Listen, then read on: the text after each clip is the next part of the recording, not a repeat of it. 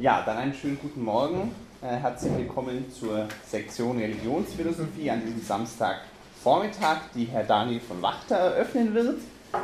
Herr von Wachter hat an vielen philosophischen Zentren studiert und gewirkt, in München, Innsbruck, Oxford, Leipzig zum Beispiel, war dann ordentlicher Professor in Chile, nun ist er in Liechtenstein. Er hat ebenso viele philosophische Interessen, was sichtbar wird an seiner bekannten Monographie Die kausale Struktur der Welt. Ein Fokus seiner Arbeit war immer die Religionsphilosophie, aus der auch der heutige Vortrag Glaube als Überzeugung und Handlung stammt. Herr von Wachter, Sie haben das Wort. Ähm, sehr geehrte Damen und Herren, wenn wir den Glaubensbegriff untersuchen, haben wir natürlich eine Abhängigkeit von den verschiedenen Religionen. Also es gibt schon natürlich äh, Untersuchungen des Glaubensbegriffes, die vorgeben, rein philosophisch zu sein, aber da würde ich doch einwenden und sagen, eine rein philosophische Analyse des Glaubensbegriffes, sodass man dann vielleicht sogar zu einem eindeutigen Ergebnis kommt, unabhängig davon, um welche Religion es sich handelt, gleichsam der Glaubensbegriff, den alle Religionen haben sollten oder in Wirklichkeit haben, äh, da muss man doch skeptisch sein, eine Abhängigkeit von den Religionen lässt sich nicht äh, vermeiden. Also äh, Glaube wird in verschiedenen Religionen natürlich verschieden verstanden. Und hier werde ich aus Gründen, die sich zeigen werden, natürlich besonders vor dem Hintergrund des Christentums äh, die Sache untersuchen, aber nicht ausschließlich darauf bezogen. Aber es gibt außer dieser Abhängigkeit von den verschiedenen Religionen schon rationale Kriterien und vielleicht auch andere Kriterien, Kriterien etwa der Angemessenheit oder irgendwie vom Wesen der, äh, des Glaubens oder der Religiosität. Es gibt äh, schon rationale Kriterien, die, wie ich zeigen möchte, einige Glaubensbegriffe oder Arten von Glauben erstrebenswerter oder rationaler machen als andere. Wir können, so meine ich, vier Grundmodelle von Glauben unterscheiden, die auch sich ungefähr in der philosophischen Diskussion wiederfinden, wobei es sich ähm, die Unterschiede besonders mit der Rolle von Überzeugung zu tun haben. Das ist ein besonderer Streitpunkt, den ich hier auch in den Mittelpunkt meines Vortrags stellen möchte. Also erstens könnte man Glaube, wie es auch von der Etymologie des deutschen Wortes her nahegelegt ist, Glaube als Überzeugung und sonst nichts. Also eine bestimmte Art von Überzeugung, da gibt es dann durchaus Spielarten, wie diese Überzeugung sein kann, also welcher Art Überzeugung, werden wir noch äh, erwähnen. Äh, aber das ist das erste Modell, dass Glaube also nur Überzeugung ist, eine bestimmte Art von Überzeugung ist. Und das Gegenmodell, und das ist das, was ich in diesem Vortrag hauptsächlich kritisieren und untersuchen möchte, ist die Auffassung, dass zum Glauben, zum religiösen Glauben überhaupt keine Überzeugung gehört. Das sind die nicht kognitivistischen Modelle. Ähm, alle Modelle des Glaubens, die nach denen Überzeugung zum Glauben dazugehört, können wir kognitivistische Glaubensmodelle nennen. Und als drittes Modell möchte ich ähm, die Auffassung, die ich als am plausibelsten und auch den Religionen am entsprechendsten ansehe, ist eine Überzeugung, äh, ist eine Auffassung von Glaube als Überzeugung und Handlung. Also so, dass für Glauben und für Zugehörigkeit zur betreffenden Religion sowohl bestimmte Überzeugungen als auch bestimmte Handlungen notwendig sind. Natürlich ist dann eine große Bandbreite gegeben zwischen den Religionen und sogar innerhalb der Religionen, verschiedene Varianten derselben Religion, um welche Überzeugungen und um welche Handlungen sich handelt, aber das Grundmodell äh, ist schon mal interessant zur Kenntnis zu nehmen, Überzeugung plus Handlung.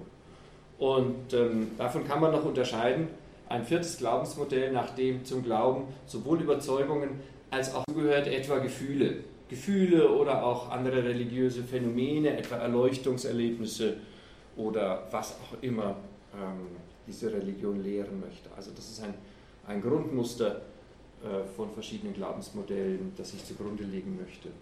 Und äh, wie gesagt, die Hauptthese meines Vortrags soll sein, dass nicht kognitivistische Religion äh, wenig erstrebenswert ist im Allgemeinen aus Gründen, die ich darlegen möchte. Also über Religion, die keine Überzeugungen ähm, annimmt und lehrt und zugrunde legt, äh, die, so möchte ich darlegen, ist aus bestimmten Gründen meist weniger strebenswert. Eine Zusatzbemerkung zu diesen Unterscheidungen verschiedener Glaubensmodelle ist notwendig, weil sich nicht alles daran, also nicht jeder Unterschied im Glaubensmodell ist gleichzeitig ein substanzieller Unterschied äh, in Sachen Religion, denn es kann natürlich der Glaubensbegriff auch einfach verschieden eng oder weit gefasst sein, sodass substanziell dieselbe Religion und religiöse Einstelligkeit und religiöse Praxis äh, bei den einen so gefasst wird, dass nur eine bestimmte Überzeugung Glaube genannt wird und von, ein, von anderen Autoren bei derselben Religion, sozusagen beim selben Gläubigen, ähm, zur Überzeugung noch eine bestimmte Praxis zum Beispiel dazugezogen wird oder eine bestimmte Gefühlslage und dass der Glaubensbegriff einfach weitergefasst wird. Also wir müssen zusätzlich zu den wirklichen Meinungsverschiedenheiten bezüglich dessen, was Glaube ist, äh, davon müssen wir unterscheiden, ob der Begriff des Glaubens, also das Wort Glaube, äh, das im Deutschen sowieso eine relativ ähm, schwimmende Etymologie hat und äh, Bedeutung hat, müssen wir unterscheiden, ob einfach da vielleicht der Glaubens, das Wort anders verwendet wird und sich nur auf anderes bezieht. Und ein wichtiges Beispiel muss man da schon im Christentum zur Kenntnis nehmen die, äh, in, das in der Reformation auch eine wichtige Rolle gespielt hat. Also schon im Neuen Testament stellt man da fest, dass es im Jakobusbrief äh, eher heißt, also äh, Glaube ohne Werke gibt es nichts oder ist nichts wert. Selbst die Teufel glauben und zittern wird so quasi ironisch hinzugefügt. Also bei Jakobus scheinen wir einen Glaubensbegriff zu haben, wo Glaube äh, vielleicht nur Überzeugung ist und dann aber derselbe Autor Jakobus hinzufügt, das alleine ist aber nichts wert. Und dagegen bei Paulus, in den Paulusbriefen, gibt es doch Stellen, die dann auch die Reformation motiviert haben, die eher in die Richtung gehen, äh, also durch den Glauben werdet ihr erlöst und nicht durch Werke. Also da scheint es doch eher so. Ähm, ja, ist das, äh, Luther hat dann gemeint, da ist also ein, eine Spannung, ist eine andere Sicht und hat deshalb äh, den Jakobusbrief gering geschätzt und auch an die Ende des ans Ende des Neuen Testamentes gestellt. War also eine deutliche Ablehnung da, weil er gesagt hat, bei Paulus ist das Christentum richtig erfasst und der Jakobus erfasst es nicht richtig.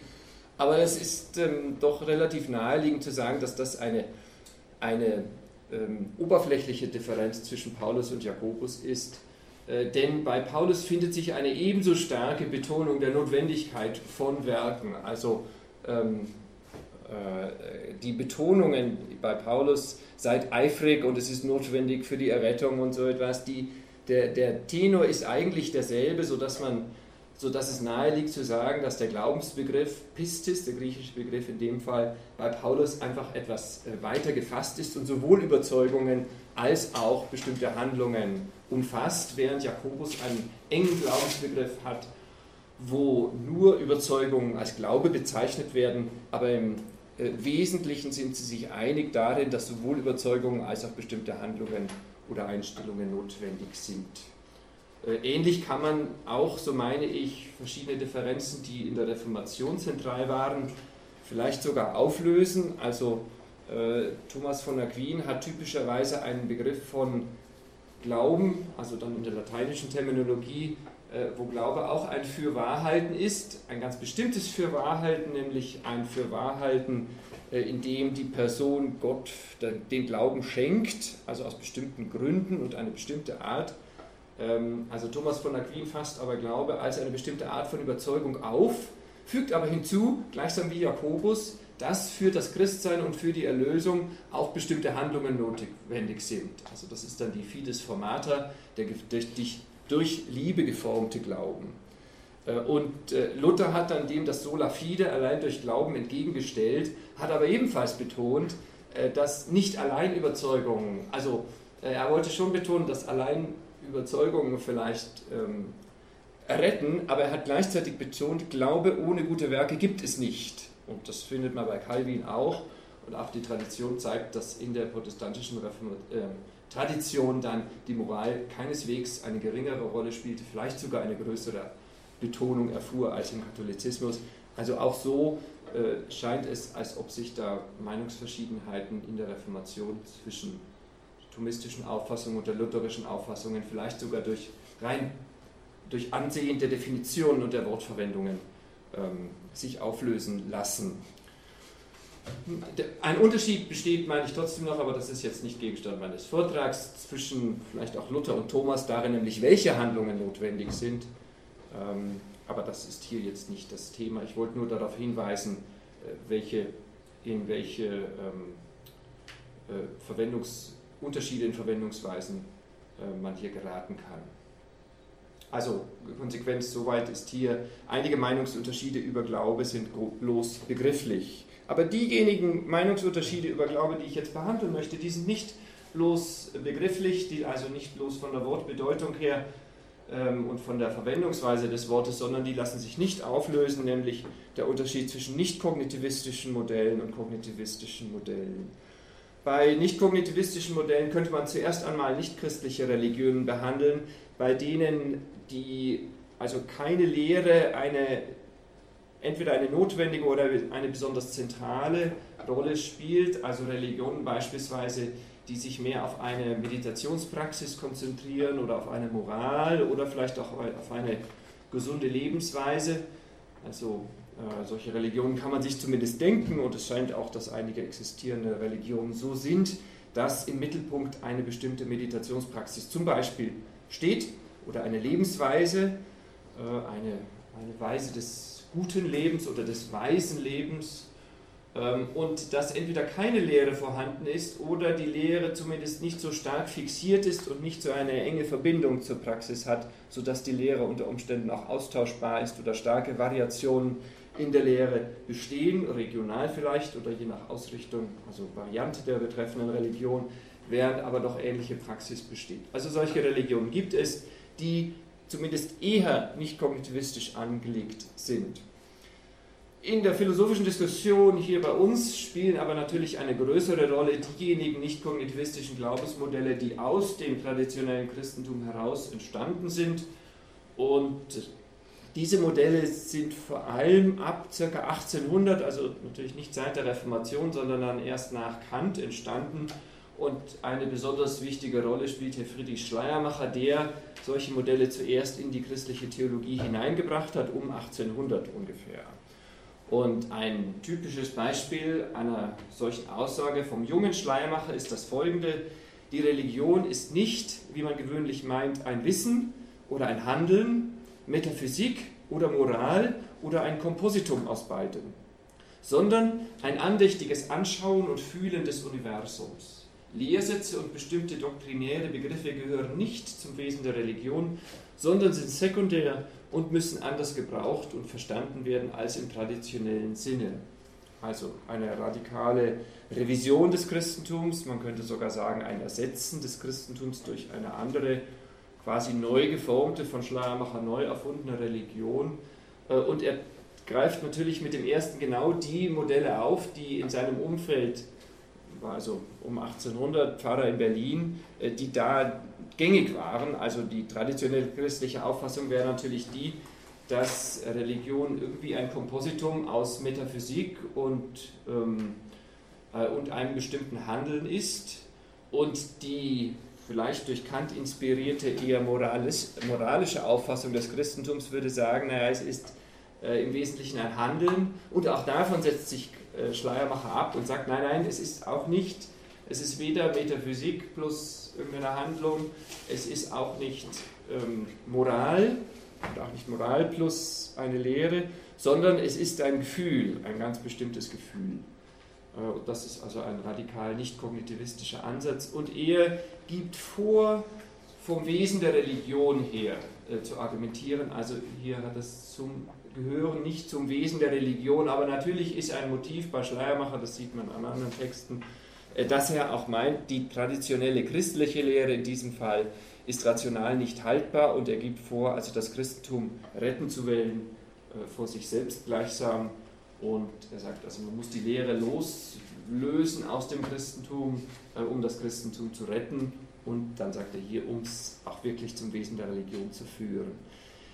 Ähnlich argumentiert dann jetzt, heute, also Philips ist vor ein paar Jahren gestorben, aber die Auffassung ist weiter äh, existent. D.Z. Phillips, in, von Wittgenstein inspiriert, argumentiert auch, er spricht nicht vom Wesen der Religion, aber doch von der Grammatik, ähm, der Existenz Gottes beispielsweise spricht er und da sagt er, das Wort Gott eignet sich nicht für theoretische Untersuchungen, es ist nur im religiösen Vollzug sinnvoll. Das ist auch eine Art und Weise, eine nicht kognitivistische, in diesem Fall auch Variante des Christentums äh, zu vertreten.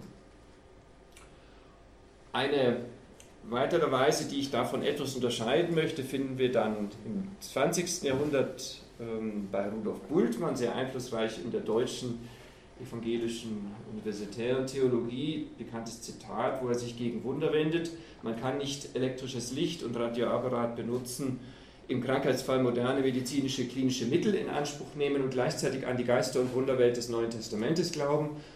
Und wer meint, es für seine Person tun zu können, muss sich klar sein, ähm, dass er, wenn er das für die Haltung des christlichen Glaubens erklärt, damit die christliche Verkündigung in der Gegenwart unverständlich und unmöglich macht. Also hier ist noch klarer das Motiv, nicht das Wesen der Religion, wie bei Schleiermacher und D.Z. Phillips, sondern das traditionelle Christentum kann ein vernünftiger Mensch heute nicht mehr glauben.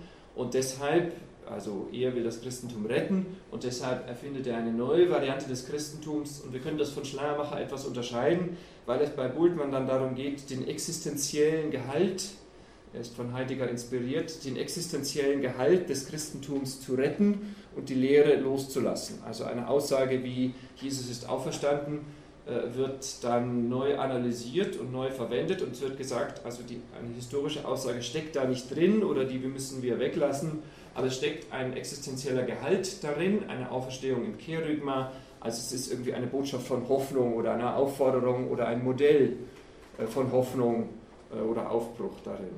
Das ist also dann äh, die letzte Variante, sodass ich jetzt ähm, drei verschiedene nicht-kognitivistische Revisionen des Christentums unterscheide. Erstens moralisch, das habe ich hier nicht ähm, vorgeführt, aber man kann also sagen, der Kern des Christentums ist eigentlich Moral. Vielleicht hat das Kant so zumindest stellenweise angedacht. Zweitens kann man es ähm, emotional äh, also umdeuten, eine nicht kognitivistische Revision mit Bezug auf Gefühl machen und drittens nicht scharf unterschieden vom zweiten Modell existenziell umgedeutet wie bei Bultmann. Ähm, als historische Interpretation des Christentums sind diese Varianten sicher falsch, das glaube ich ist nicht so besonders umstritten. Es gibt also andere Motive und wie ich schon erwähnte, entweder Rationalitätseinwände gegen die Lehre oder vom Wesen der Religion her oder auch einfach eine Abneigung gegen Metaphysik. So, ich muss schnell zu meinen Argumenten kommen, ähm, die ich jetzt vortragen möchte gegen äh, nicht verschiedene Varianten des Nicht-Kognitivismus. Und erst, zuerst eine Bemerkung zum moralischen Nicht-Kognitivismus, äh, der also behauptet, dass der Kern der Religion oder in dem Fall des Christentums eigentlich die Moral ist. Und da würde ich sagen, diese Position ist dem Einwand ausgesetzt, äh, dass sich die Frage stellt, warum man dann nicht diese Religion und diese Lehrsätze einfach offen aufgibt. Also wenn man die Lehrsätze schon aufgegeben hat des Christentums und meint, der Kern, sozusagen das, was man lernen kann vom Christentum, ist Moral, wieso man dann nicht äh, die ganze Moral, die, das ganze Christentum äh, aufgeben sollte. Und ich würde sagen, das einzige, der einzige Grund am Christentum dann festzuhalten wäre, dass es irgendwie der Moral nützt, also dass es eine gleichsam überzeugendere oder stärker motivierende äh, Variante der Moral ist, wenn man sie irgendwie noch religiös unterbaut oder so mit Ritus oder mit Formeln oder Tradition ähm, äh, schmückt.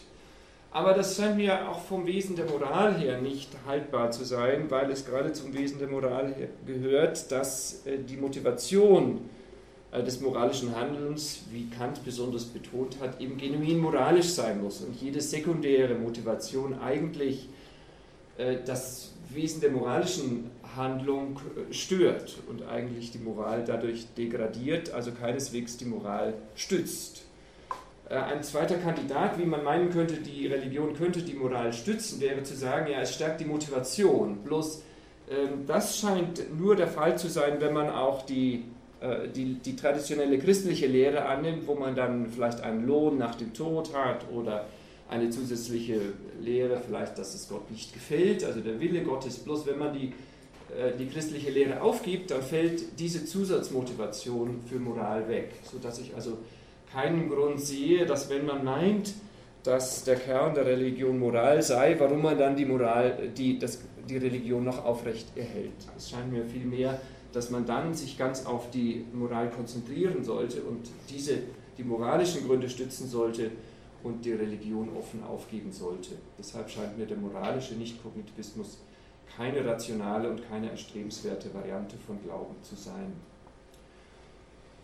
Äh, und ähnliche Argumente, meine ich, äh, betreffen auch die anderen Varianten des Nichtkognitivismus. Beim emotionalen und existenziellen Nichtkognitivismus, wie wir ihn etwa bei Schleiermacher und Bultmann finden, stellt sich eben auch die Frage, warum man nicht die christlichen Lehrsätze und die christliche Tradition ganz aufgibt, also aufgeben möchte, wenn man denn meint, dass diese Lehrsätze falsch seien äh, oder irrational seien. Also warum dann nicht die christlichen Lehrsätze aufgeben?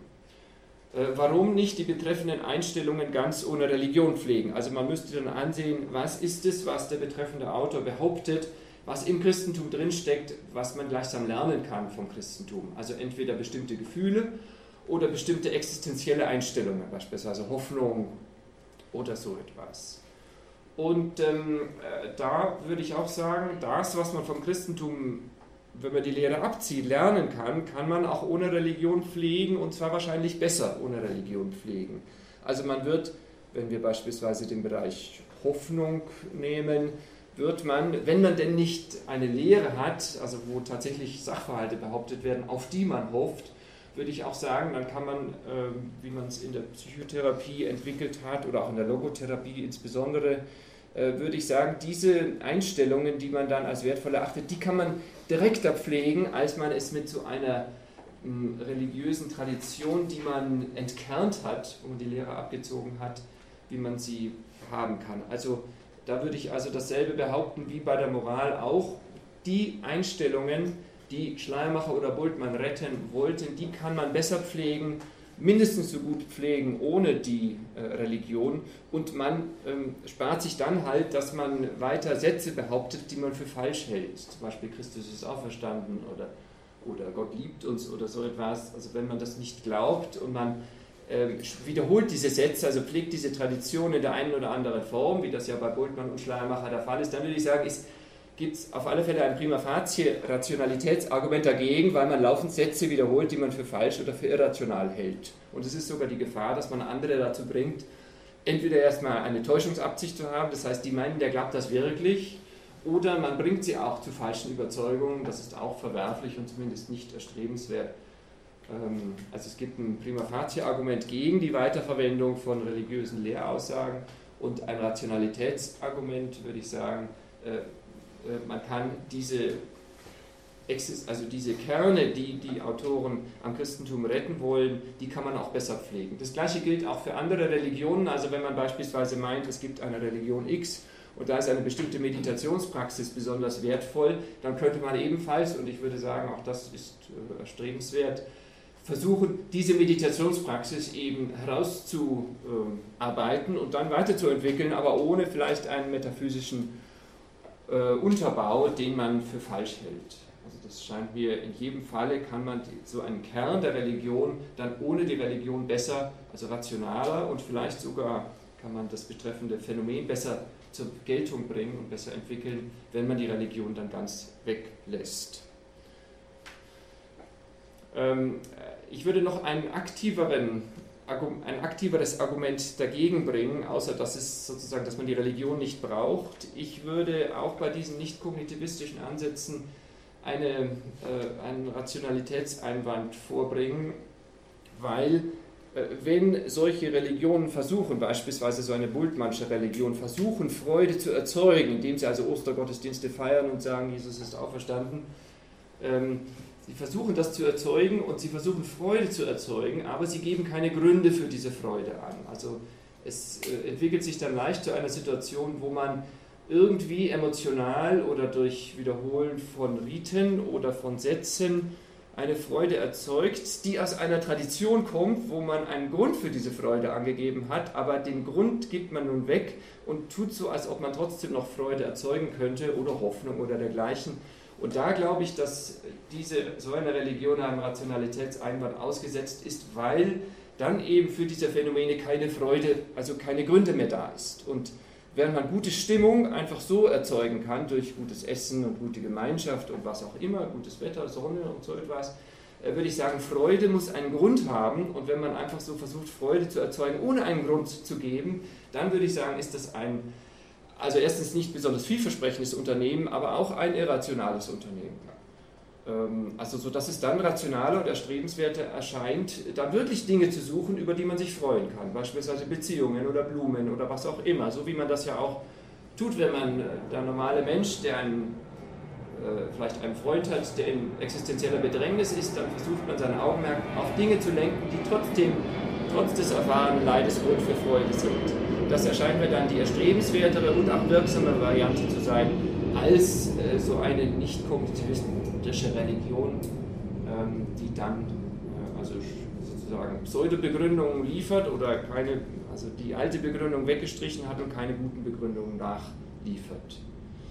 Ganz, äh, ich komme zum Schluss. Das Gegenmodell wäre natürlich eine kognitivistische Religion. Und eine kognitivistische Religion äh, ist sehr erstrebenswert, weil sie alle diese relativ tiefen, erstrebenswerten Phänomene wie Freude, Hoffnung, Trost, ähm, also weil sie Begründungen dafür liefert. Sodass natürlich, also die, äh, ob es im Endeffekt erstrebenswert ist, hängt es natürlich von der Rationalität und der Wahrheit der betreffenden Lehren ab, aber so von der Form her würde ich sagen, kann man schon sehen, dass so eine kognitivistische Religion, ein kognitivistischer Glaube erstrebenswerter wäre, wenn die Lehre wahr und äh, rational ist, weil dann diese ganzen ähm, Einstellungen begründet werden. Also im Christentum ist das ja sehr stark ausgeprägt. Das Christentum ist eine sehr lehrbetonte Religion und das äußert sich dann sogar in der Praxis, zum Beispiel im Lied gut, also äh, besonders philosophisch schön finde ich, Jesus ist kommen, Grund ewiger Freude, also das ist das Wort Grund sogar verwendet, aber auch im ganzen Tenor des Christentums, eigentlich in allen Varianten des Christentums äh, ist das die Behauptung, dass eine Begründung gegeben werden soll für diese existenziellen Einstellungen. Und im Rückschluss ähm, der Besuch bei den Nicht-Kognitivisten, diese existenziellen Einstellungen zu retten gleichsam, aber die Lehre aufzugeben, die scheint mir nicht besonders vielversprechend und auch äh, irrational zu sein. Und damit ende ich, damit wir noch Zeit zum Diskutieren haben. Vielen Dank.